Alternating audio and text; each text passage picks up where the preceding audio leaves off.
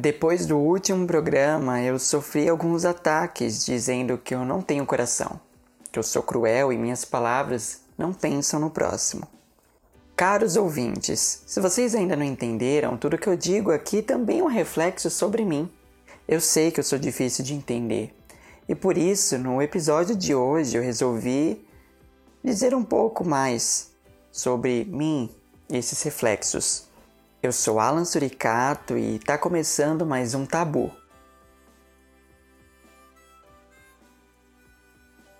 Esse programa vai conter cinco perguntas que eu mais ouço. A primeira delas é: Alan, você é gay? Não, não sou gay, sou bissexual.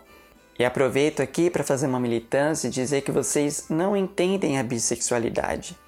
Porque para vocês, para um homem ser bissexual, ele tem que ter uma postura heteronormativa, ele tem que se portar como um homem, né? E vocês não entendem que, mesmo sendo afeminado, um homem pode ser bissexual. Que mesmo não tendo uma postura máscula, que muitas vezes é tóxica, ele pode gostar de mulheres também. Isso não tem nada a ver com a sexualidade da pessoa. O ponto é que a sociedade determinou caixas para colocar a nossa sexualidade. E aí, tudo que foge do padrão que a gente está acostumado de masculino e feminino, e como isso se atrai, né, é colocado em outra caixa. E não é bem assim que funciona, né? Não somos caixas, somos mais que isso. A outra pergunta que eu mais ouço é: Alan, você é virgem? Sim, amados, e isso não é parte do movimento escolhi esperar, tá bom? É simplesmente porque eu sou demissexual. E isso entra na nossa próxima questão, que é como assim demissexual? Você sente atração sexual pela Demi Lovato? Para quem não sabe, demissexuais só sentem atração sexual por pessoas quando existe um vínculo, existe um laço ali, é, geralmente emocional ou que gera conforto. Até isso acontecer, né? Não existe atração sexual. Por isso, os demissexuais são enquadrados no grupo assexual. Tudo bem? Assexual são as pessoas que não sentem atração sexual. Elas não são assexuadas. É muito importante entender que são duas coisas diferentes. Então, os demissexuais estão dentro desse grupo assexual e até eles criarem essa conexão com a pessoa, eles não têm desejo. Então eles veem, ou melhor, eles não veem nada atrativo sexualmente em alguém até que esse vínculo seja criado. E esse vínculo pode nascer de várias formas, é, em diferentes prazos, né, em diferentes linhas do tempo. É muito variável. Então, isso só não aconteceu comigo ainda. Isso significa que todo demissexual é virgem? Obviamente não. Até porque muito, né? Se desconhece sobre os assexuais. Muita gente é assexual, porém se envolveu em relações sexuais simplesmente por contexto, por pressão social, pressão do parceiro, enfim, vários tipos de coisa. E aí, com o passar do tempo, né, a pessoa se descobre assexual, se descobre demissexual e outras diversas coisas que existem desse termo guarda-chuva, que abriga todos esses grupos. Nisso vem a nossa quarta pergunta, que é: Mas você nunca sentiu vontade de transar com ninguém? E a resposta é sim, já senti. Já tive conexões com pessoas onde eu identifiquei essa atração, onde existiu essa atração. Só que por conta de contextos nunca aconteceu nada. E isso nos leva a outro ponto muito importante, porque pelo menos para mim, isso pode ser diferente para outros demissexuais e outras pessoas dentro do grupo assexual. Quando eu me interesso por alguém afetivamente, eu preciso identificar para onde esse afeto está indo. E esse afeto ele começa com uma amizade, né? Ele é uma amizade para mim de início, até porque eu preciso de tempo para saber se eu vou sentir atração sexual por aquela pessoa. Então, quando nasce esse sentimento de amizade, eu preciso expandir né, o meu sentimento para saber se vai existir algo sexual ali ou não. Porque às vezes ele é só afeto, é só vontade de estar perto, é só vontade de ser amigo. E é muito complicado o outro lado receber isso. Principalmente quando a gente está falando do sexo masculino, né? Porque homem é muito complicado. Homem não entende que uma pessoa pode estar tá querendo estar tá perto dele simplesmente por querer estar, por sentir conforto, por sentir prazer em estar ali. O homem tende a levar tudo muito pro sexual. E eu tô falando de homens é, independente do, do, do, da orientação sexual.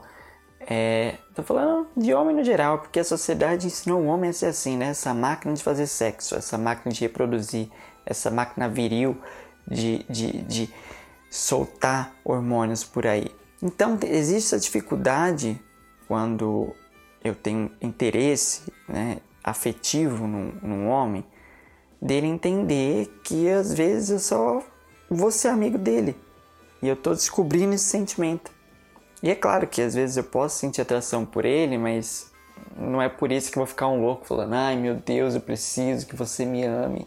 Não, isso não vai acontecer. Até porque quem é demissexual aprende a valorizar muito a amizade e o companheirismo. Então, sentimentos não recíprocos acabam sendo, infelizmente, muito comum entre nós.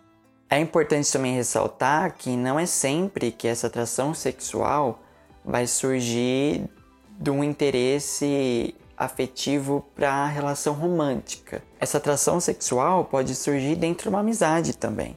E tudo bem, é normal, né? Porque, né? Isso acontece com amizades normais. É normal as pessoas se atraírem sexualmente por amigos. Não tem nada de anormal nisso. O ponto é que o ato sexual não precisa existir por conta da atração. Logo, um demissexual pode se sentir atraído sexualmente por você, até em curto prazo, se ele sentir conforto e uma amizade verdadeira em você. Isso não significa que ele quer ser seu namorado, tá bom? Outra coisa que acontece é as pessoas perguntarem se eu não me sinto sortudo. Sim, elas me perguntam se eu não me sinto sortudo por não ter atração sexual. Já que elas consideram isso um benefício, porque sentir atração sexual para elas é algo muito ruim, porque elas sentem muita vontade de transar e. Ai, a vida é difícil, né? Pessoas são difíceis. O que eu tenho a dizer sobre isso é se você já se colocou no lugar de uma pessoa sexual, e percebeu que pode ser muito difícil não sentir atração sexual por uma pessoa que você gosta ou não saber se você vai sentir atração sexual por uma pessoa que você gosta. Ou uma pessoa que você gosta muito ter medo de você ter atração sexual por ela depois de um tempo. São coisas que a gente passa constantemente e que leva muito tempo e transforma nossas relações numa verdadeira montanha russa de tragédias e emoções que muitas vezes a gente não tem como controlar porque parte do outro lado. É muito difícil você ser assexual quando a sociedade é totalmente sexualizada e leva tudo para o lado sexual, onde o nosso entretenimento é totalmente focado em sexualidade, seja música, seja filme, seja série. A sexualidade muitas vezes é abordada de uma maneira agressiva e real principalmente para quem sexualmente funciona de uma forma diferente. Outra coisa é que as pessoas dizem que entendem essa questão, mas na verdade elas não entendem. Porque várias vezes que eu saí com pessoas, elas ficaram perguntando: Ah, mas agora você vai sentir atração por mim? Ah, mas quando você vai sentir atração por mim? Sendo que isso é muito relativo. Poderia demorar dois dias, como poderia demorar dois meses, como poderia levar o que já aconteceu quase um ano.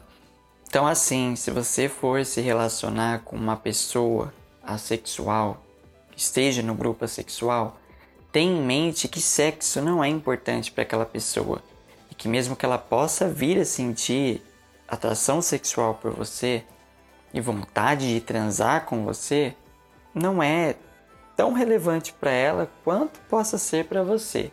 E se você acha que relações sexuais não são tão atrativas para você, ou você realmente não tem vontade de fazer sexo, entre numa jornada de descoberta.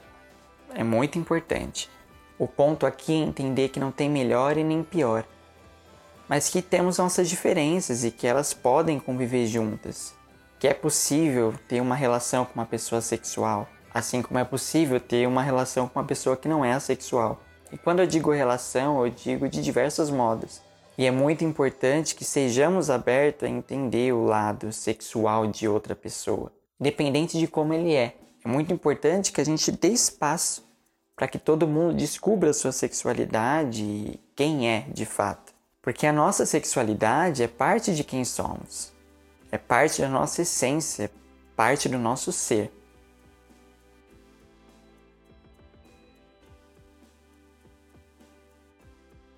Ser sexualizado e não ter vontade de fazer sexo é muito doido.